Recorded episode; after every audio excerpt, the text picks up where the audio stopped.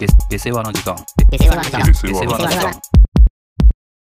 まあ、ブルータスという雑誌があるんですけど、これは月刊ですか、まあ、普通にカルチャー誌というか、いわば。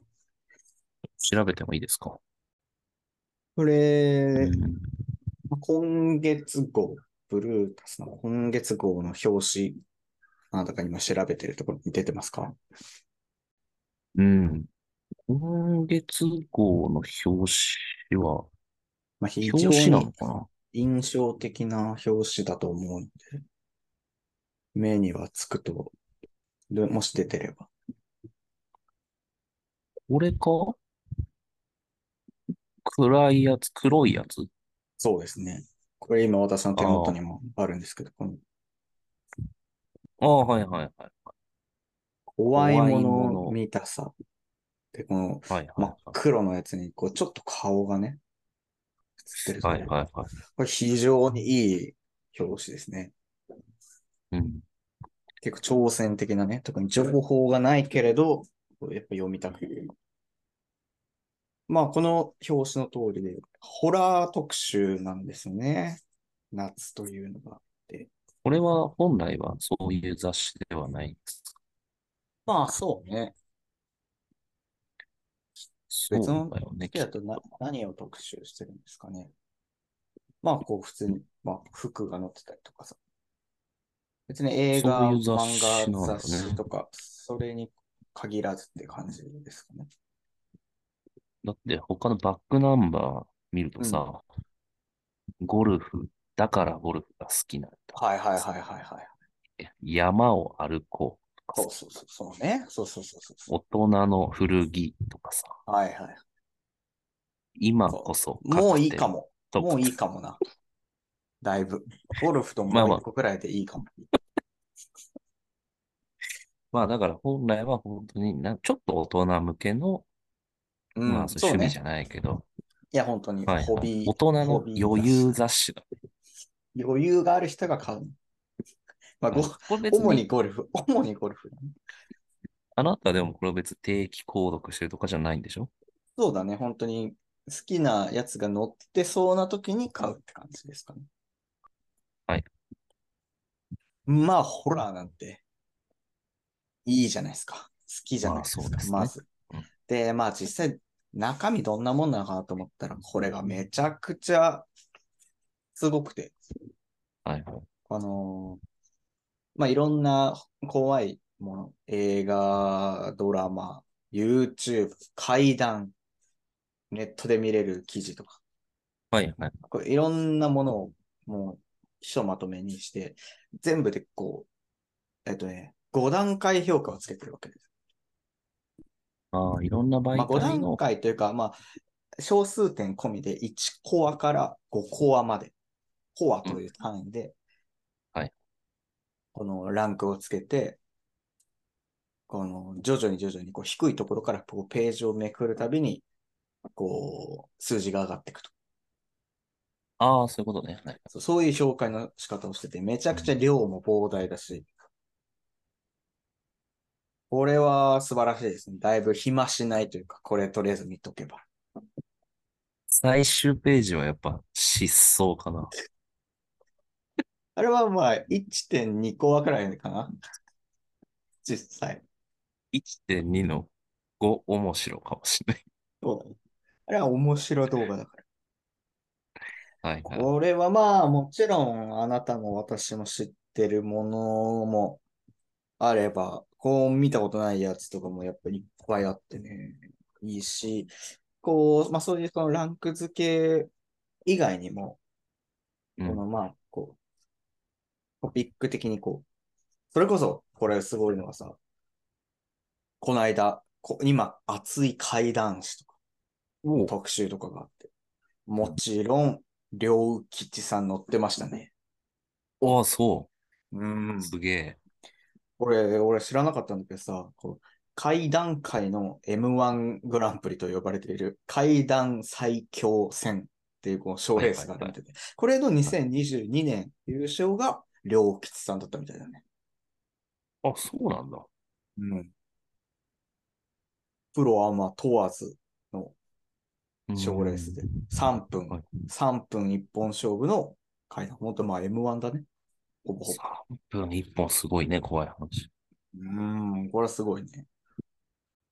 あね、これさ、俺全然知らなかったんだけど、これ実はこの人、怪談師としても活動してるんですみたいな、こう、人がさ、紹介されててさ、その中の一人、このあなたはちょっとご存知かわかんないですけど、ドクター巻き出し。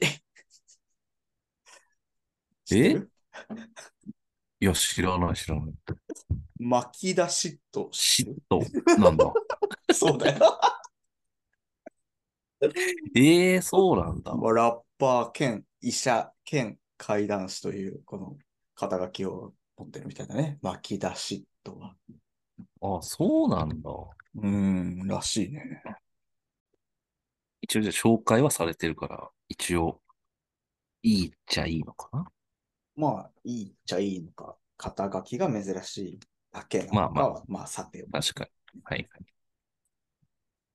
これあとね、これまだ俺、読んでないんだけど、怪談師がある理由で封印してきた禁断の怖い話というのが、袋閉じでこうついてるんです。あ、袋閉じもいいね。ほら。ここにその話をこう寄稿してる人、まあこれ一人俺ちょっと存じ上げないんですけど、なんていうんですかね。夜馬、ゆうみたいな人と、まあ、あと村上ロックさんね。はい。でもう一人、アーミーね。アミなんだ。まあ、アーミーね。アミは、さん付けしない。うんアーミーはアーミーだから。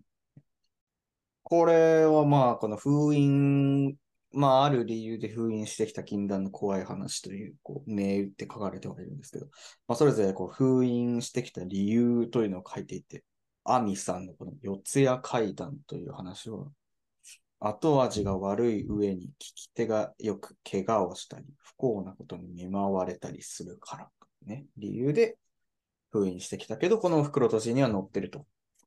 はいはいはちょっとまだ私もこれ読んでないんですけど。い。ええええええあ、読んでないんだ、そこ。うん。みたいなものとかが載ってるんで、これはもうホラー好きは、これはもう絶対買った方がいいんじゃないですかね。ちなみに一番怖くない話っていうのは何コアだった？いいや、一1ページ目？はいはいはい。一番もう、それこそ1、1.0ね。1.0のもの。うーん。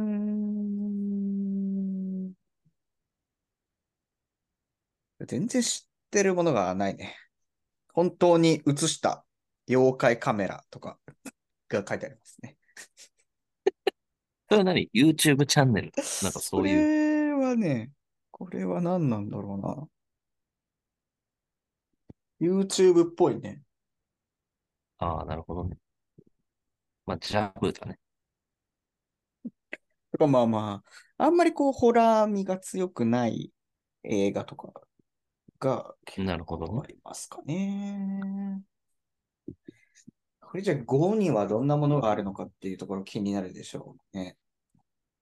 うん、5はやっぱあるんだ。5、まあ、5は、まあちょっと数はちょっと少なくはありますけど、ありますよ。まあ、これももう人それぞれいろいろあると思うんですけど、それこそ、えーフェイクドキュメンタリー Q は5認定されてますね。おー、さすがだね。これはまあいいよね。最近公開された怪談という回もめちゃくちゃ良かったですね。フェイクドキュメンタリー Q は。まあ、これはまあどうなんですかね。リング。リングも5にランク付けられてますね。リングってあの、あのリング？いあのリングで。あのリングってあなた見たことある？や見たことはないけど、うん。その、貞子でしょ？はいはいはい。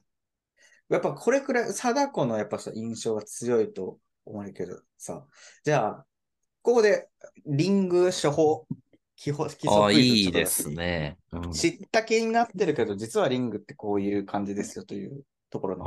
確認クイズで。まあ、これはあなたも知ってる通り、リングというのはさ、うん呪いのビデオがあるというのは知ってるでしょ？うんで、それを見ると死ぬということじゃん。呪いのビデオというのは、それを映したときにはどんな映像が映ってるかっていうのは知ってますか？井戸でしょまあ、こう、いいね。本当に予想通りの回答をしてくれるね。井戸の映像をみんな見ようとして、はいはい、はいみ。見てるんだよね。うん、なるほどね。もうだから、ビデオデッキに入れて、こうつけると、もういきなりじゃあこうバーってあの井戸が映るとそうそうそう。いうイメージでいます。家にしようかな。家なんだ。家、家が映って、ああ、はいはいはい。家の庭がこう映ったら、うん。まあ、井戸だけ、ポンはいはいはいななるほどね。で、そっから出てくると。そうそうそまあ、ここは有名なとこだよね。あの井戸から出てきて、最終的にはテレビから出てくると。う。あれ？もしかしてさ、おその、その、要はリングの中の人がビデオを見るわけでしょ？まず。リングの中、その、あ、リングの中というやか実際に、その役の人物語としては、そうそう、物語としては、まあ主人公はいはいはい。そうね。というかその人がうんビデオを、まあどうにか手に入れるのか借りてくるのかして、デッキに入れるとうん。流れるってことじゃん。そうね。その時に気になるのが、はいその人は呪いのビデオと認識して見てるのか、それとも何か、ドラマっていうかはいはいはいツタヤとかで借りてきたのを見ようとしたら急にザザ、ザザみたいになるのかっていうのはちょっと知らない。存じ上げないけど。はいはいはいはいはいはい。じゃあまあまあ、まず、このビデオの内容ね、あなたがこう、家がまず映って、その庭にに井戸があって、っていうところを言いましたけど、これ実はそうではないんですよね。そのビデオの映像っていうのは、も、もっともっと奇怪な映像なんです、実は。なんか不気味なシーンのモンタージュというか、こう、何秒かごとにこう、よく意味のわからない映像が、こう、連続して、こう、どんどん切り替わっていくっていうのが、ああ、はい。まあ、1分ちょっとぐらい続くのかな。で、その最後に井戸がパッて映って、バーって砂嵐になると。いうのが、、呪いのビデオに映っているもののうん全貌なわけです。はいはい。だから実はこのあの井戸っていうのが、その一瞬映るくらいのもんなんだよね。実はビデオの映像としては。そうなんだ。なんだけど、まあ、最後の最後にその井戸、終わると思ってた映像が終わらず、井戸がどんどん、こう、長いこと映され続けると。かと思ったら、あの井戸から出てくるというのが衝撃なわけですね。はいはい。そう。っていうのと、ちょっとあなたの質問の、うんと、ビデオをどうやって手にするかっていうところは正直俺も忘れた。でも、レン、レンタルとかじゃなくて、なんか送られてくるとか、こう、まあ、取材しててそれにたどり着いたみたいな感じだったと思う。うん。なんか、こう、ある女子高生かなんかが、こう、死んで、そのなんか結構、死因が不可解だから調べてたら、なんかビデオを見たらしいみたいな噂を聞いて、あじゃあそのビデオを探そうかみたいな感じの流れだったような気がする。ああ、そういう話なんだね、リンク。そうそうそう。なんかしら理由があって調べてたらビデオに行き着くって感じだったかな。はいはい。これ、でもね、俺もリングは、こう、改めてこう見るとね、やっぱめちゃくちゃ怖いんです、確かに。うん。で、その怖いっていうのはやっぱね、あの、貞子が出てくる瞬間なんていうのは別に、別になわけ。そこは。もうそうなの？あれは本当にコップの最後の一滴。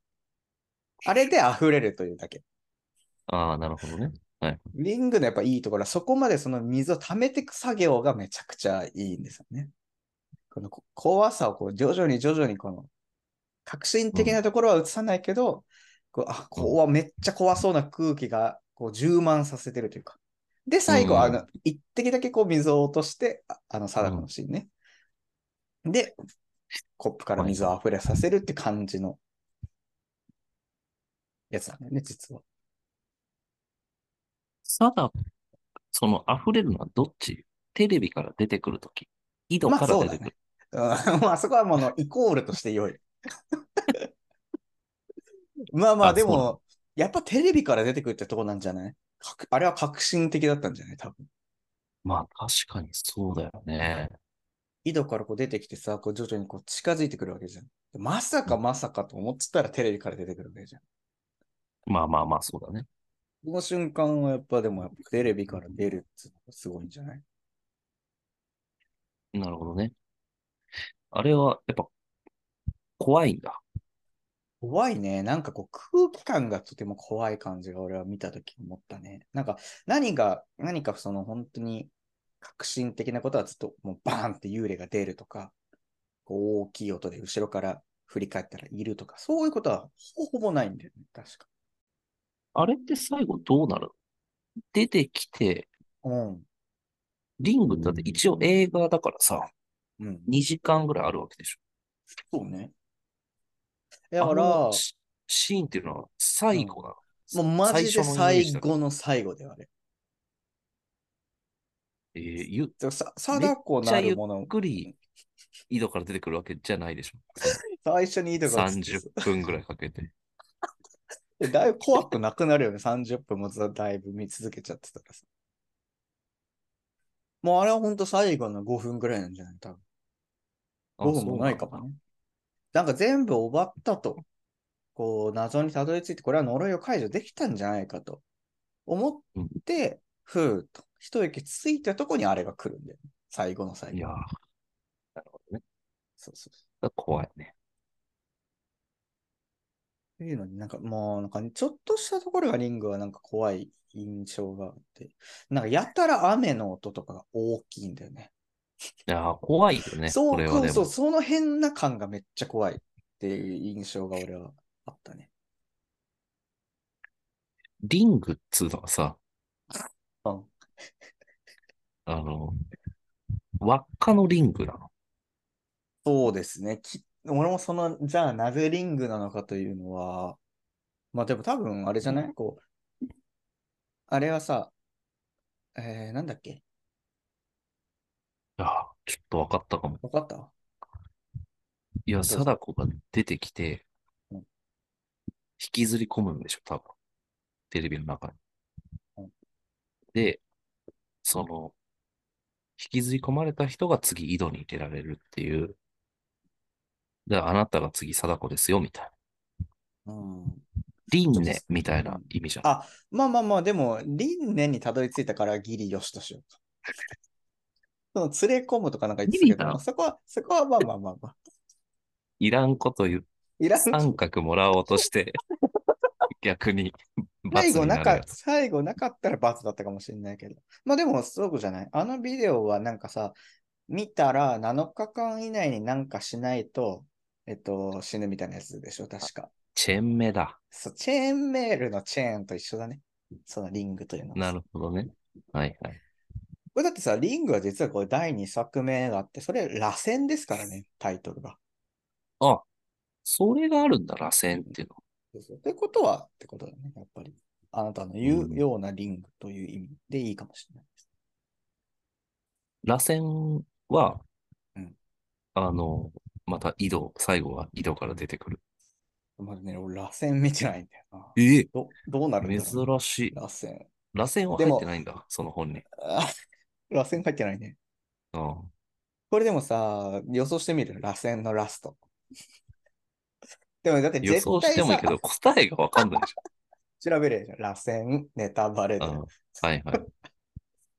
だ絶対さ、リングと同じではないでしょ。この同じことやってたらやばいじゃん。同じこうテレビから出てくるのをさ、やってたら。井戸じゃないんだろどういうバリエーションでやるのか。まあ、呪いの DVD みたいな感じではあるとちょっと、これ俺先に一歩先に行って、螺旋ネタバレでこう結末のとこ見たんだけどさ。うん。マジで意味わかんないわ。いやー、そう、ダ作なんだ、じゃあ。なんか、うん、全然リングの続編とは思えないような文字が書いてある。あ、じゃあもう、本、物理攻撃みたいなことじゃない？うん、そういう方であってほしかったかも、逆に。リングのえー呪いのビデオをうん見た人が、こう精神異常をきたして、うんもう本当に人を襲っちゃうみたいな。そういう感じじゃない？うーん。うーん。ちげえんだ。ちげえ。ちげえし、この俺が、この、結末を言っても、こう、は？ってなるだけの感じだわ、これまあ、。ちょっと聞聞かせてよ。え、もうこれ、もう全然、なんかその、貞子とかっていう言葉が出てこないんだけど。あ、そうなのうん。続編じゃないんじゃない？じゃうーん。もうなんかすごい、やっぱ賛否の、ピの雰囲気が強いね。こう調べてみても。こあ。あ、やめよう。じゃあ、れちょっと触れちゃいけなかった。やっぱりこう螺旋というものがこの上位に上がってこない理由っていうのはそういうことなんだよね。なるほどね。世界観が違いすぎたわ。はいはい。まあ、他にその5っていうのはあるの？5はね、これ、俺ちょっとね、あんまりちゃんと見た記憶ないんですけど、有名なところで言うとこう、呪いとか映画であるじゃん。カタカタカナで呪いってういうーん。ちょっと存じ上げないけか。あとは何ですか階段。稲川淳二の生き人形っていうやつが怖いみたいですね。ど。うん。これだから未解決事件とかは入ってないんだね。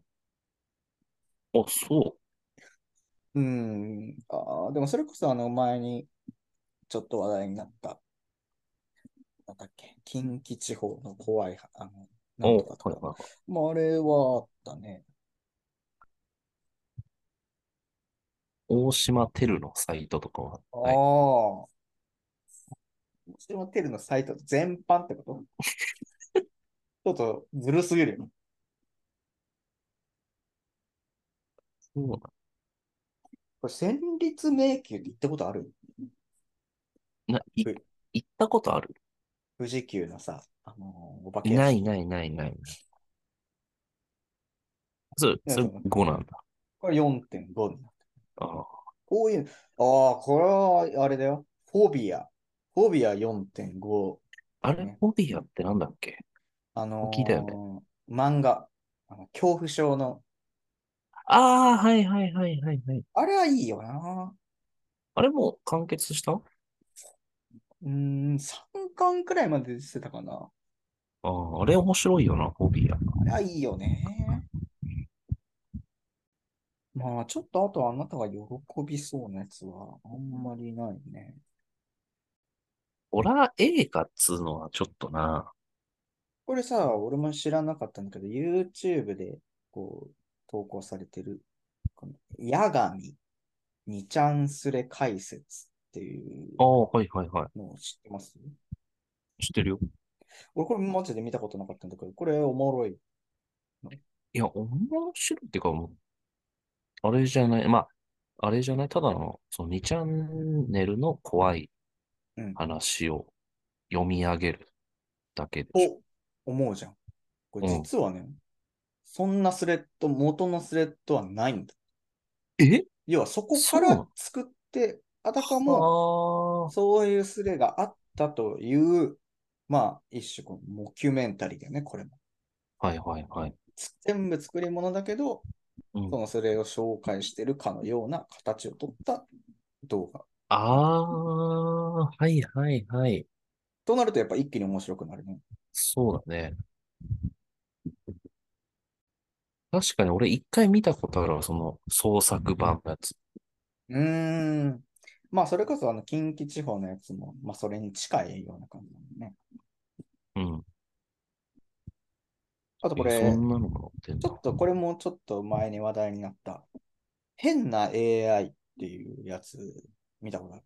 これなんか動画と、あとはウェブ記事がで見た覚えがあるんだけど、え、知らない。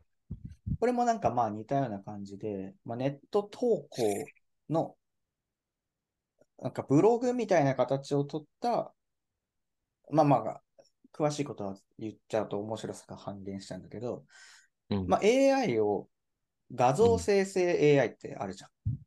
おーはいはで、怖い画像って打ったときに、なんか、なんてこともない、何の変哲もない、この森の写真が出てきたりとか、うん普通の家の写真が出てきたり。する。っていうことがあって、。なんで怖い画像って打ってんの？に、そのお化けみたいな写真じゃなくて、こういう画像が生成されるんだろうっていうので、このじゃあ、例えば別のこう悲しい画像とかってやったら、どういうのが出てくるのかっていうのをいろいろ試してみると、ある法則が見えてきたと。いうので、その裏に実はある事実が隠されていたというのをやってくるのが、この変な AI というのでやってて、これは面白かったですね。うまいね、紹介が。怖いやつの紹介。怖いやつだけはいい。え、これ、今のは何なの？こ ?YouTube チャンネル YouTube にもあるみたいです。YouTube って多分変な AI ってやったら、多分出てくるんじゃない？うん、え、元は何なの？その映画。これは、なんかテキスト版の普通にウェブの記事で見たの。ああ、なるほど。ああ、夏ですからね、ホラーは。もうでも夏終わったよな。もうなんか一気に。そういう感じはしない？まあまあ、確かにね。この一週間くらいで急激になんか終ちょっわってると涼感出てきしいしたな、なんか。そうなんだよね。これさ、もうマジ全然本当に関係ない話するけどさ、うん先週、先週、先週か。先週さ、サマーソニックに行ってきたわけ。えーあれ、どこでやってんサマーソニックはあの幕張だね。のああ、なるほど。あの、マリン、ゾゾマリンスタジアムはい。とか、幕張メッセとかのところでやってるんだけどさ、もううん信じられんくらい暑かったわけ。DJ、そうだ、みたいな。いないよそうだ、みたいない人。ない。ないない。うん。ない。触れない。話にも触れないし。話にも触れないし。体にも体にも触れない方がいい。そりゃ。はい。でさ、やっぱほんまあちょっと、ちょっとニュースにもなるくらいさ、熱中症で結構100人くらい運ばれたりしたわけ。あ、それが、そうそうそれなの？サマーソニックなんだ。そうそうそうそう。もう、昼12時後くらいがさ、ほんとめちゃめちゃ暑い時でさ、直射日光だし、屋根もないしさ、うん。俺もその場にいたんだけどさ、めっちゃ暑い時間に。結構、しかも、うーんと、韓国のアイドルでめっちゃ有名な人たちが、これ DJ ソーダさんじゃなくてね。違うの？違うんだ反応しそうだったけど。はいもうその時間っていうかさ、もう人ももうほんとパンパンに入ってる状況で、で、なおかつ一番暑い時間でさ、うん。もう、もう俺もそこにいたんだけど、もうそれだけで体力全部終わったね。倒れこそしなかったけど、うんもう、あと、あと何もほぼできなかった。それ以降。で、そのアイドルのタイミングで、モッシュするというか、うーん、まあ、ていうかもう何もしてなくても、もう、やばいね。まあそうだろうな、そんな場所でさ。ねやばかったね。マジで人も多いわ。身動きも取れないわね。なんか対策してたの？暑さ対策っつうのは。全然。で何し、あれって何？あの、ちっちゃい扇風機みたいなの持つってこと？ちっちゃいせん、いや、ほら、あの首あれっに、てさ、どうなの？うん何？首に扇風機扇風機つけてる人もいるじゃん。しあのまあ、それ知らないけういうの、こういうの。ああ、はいはいはいはいはい。それもいるよね、たまに。まあ、あの、前も言ったけど、ちっちゃい扇風機は熱風を浴び続けるから熱中症を加速させるとも言われてるね。そうなんだ。外では。やば。絶対、俺はちょっとやっぱちっちゃい扇風機のことやっぱ信用してなかったからさ。首に巻くさ、ちょっと凍らせるやつとか、まあちょっと持たないとは思うけどね一瞬で。しょ？本当に。うん2秒。クーラーボックスとか持ってけばいい。もう持ってくことが負担になってるじゃん。負荷、負荷を。クーラーボックス持っててどうするの？中に保冷剤パンパンに詰めといて。氷のとか入れて、で、この首に巻くやつをこう順次入れ替えて使ってあそうそうそうそうそう。アイスのもうちょっと、もうちょっとクーラーボックスを有効活用できそうだよね。クーラーボックス自体をさ。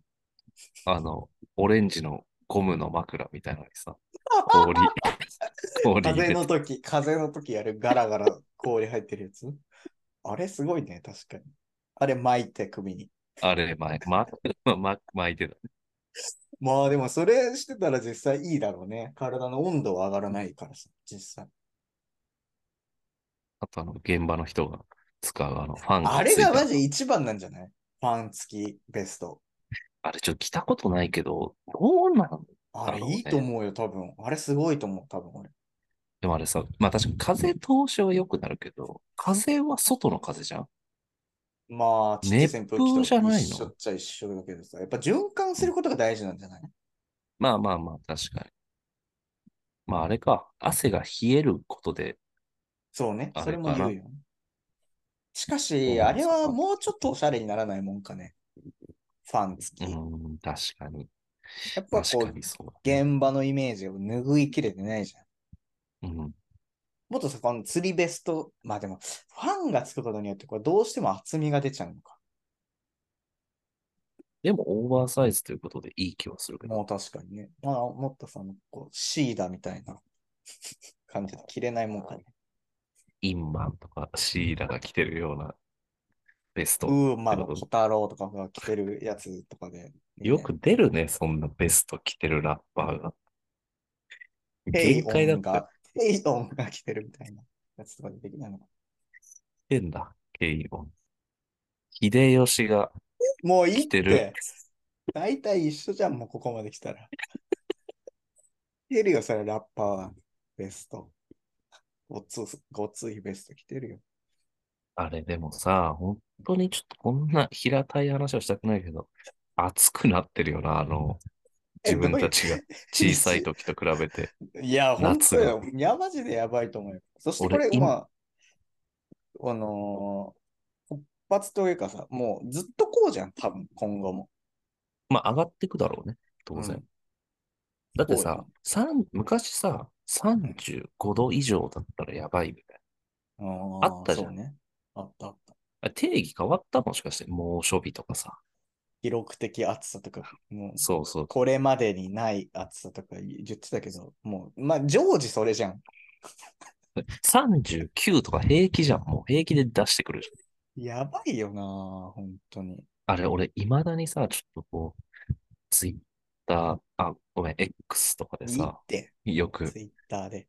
流れてくるさ、こう子供のね、小学校で、はいはいはい。うんそのお茶、水かお茶しか持ってきちゃいけませんっうん。て言われました、みたいな、こうはいはい。反響で、うんが大きくて、おすすめに流れてきたりするんだけどさ、はいはいはいはい。ちょっともう、あの誰が判断してるか知らないけどさ、うん。この暑くなってますよ。気づきませんかと、その学校側が。まあ、学校だけじじゃないと思うけどさ。ゃ。でもさ、俺これあんまりわかんないんだけどさ、水かお茶じゃダメなの？ダメだ。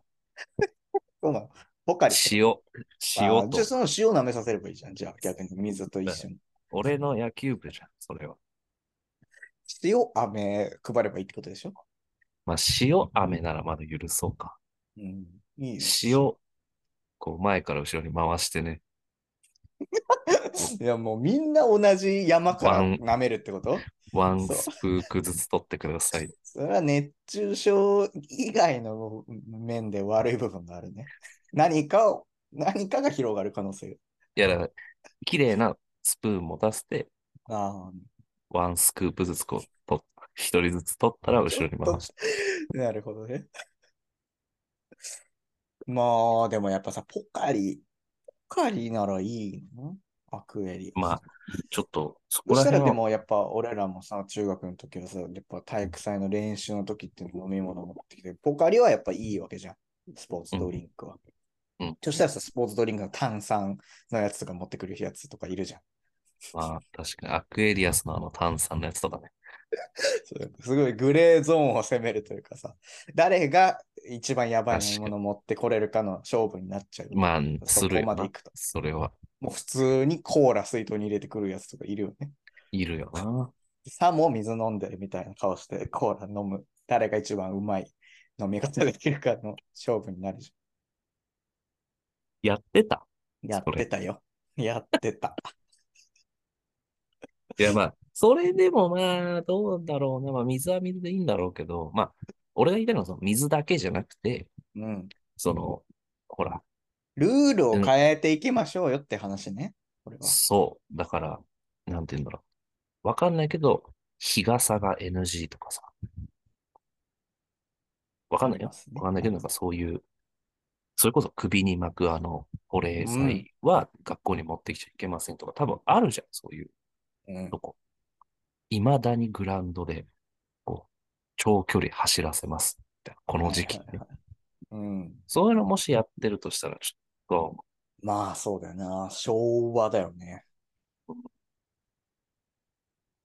それは倒れるって、こんな、こんな状況で外で走ったりしや。確かに走ってた。我々が。走ってたけど、でもやっぱあそこまで暑くなかったんだろうね。そう。走れてたんだもんだって。やっぱ5度ぐらい変わってると思う。いや、マジでそうなんじゃない ?5 度はもう言い過ぎてないと思う。33度とかね、暑いって言ったのが、今40度で走らされてる。考えてほしい。はいってマジで。それは。ちょっとはい。話は脱線しましたが。まあまあまあ。まあ、このまあ、ぜひブルータスのホラー好きには読んでほしいというところですかね。承知しました。はい。えー、じゃあ、スポチャで聞いてる方はぜひフォローお願いします。お願いします。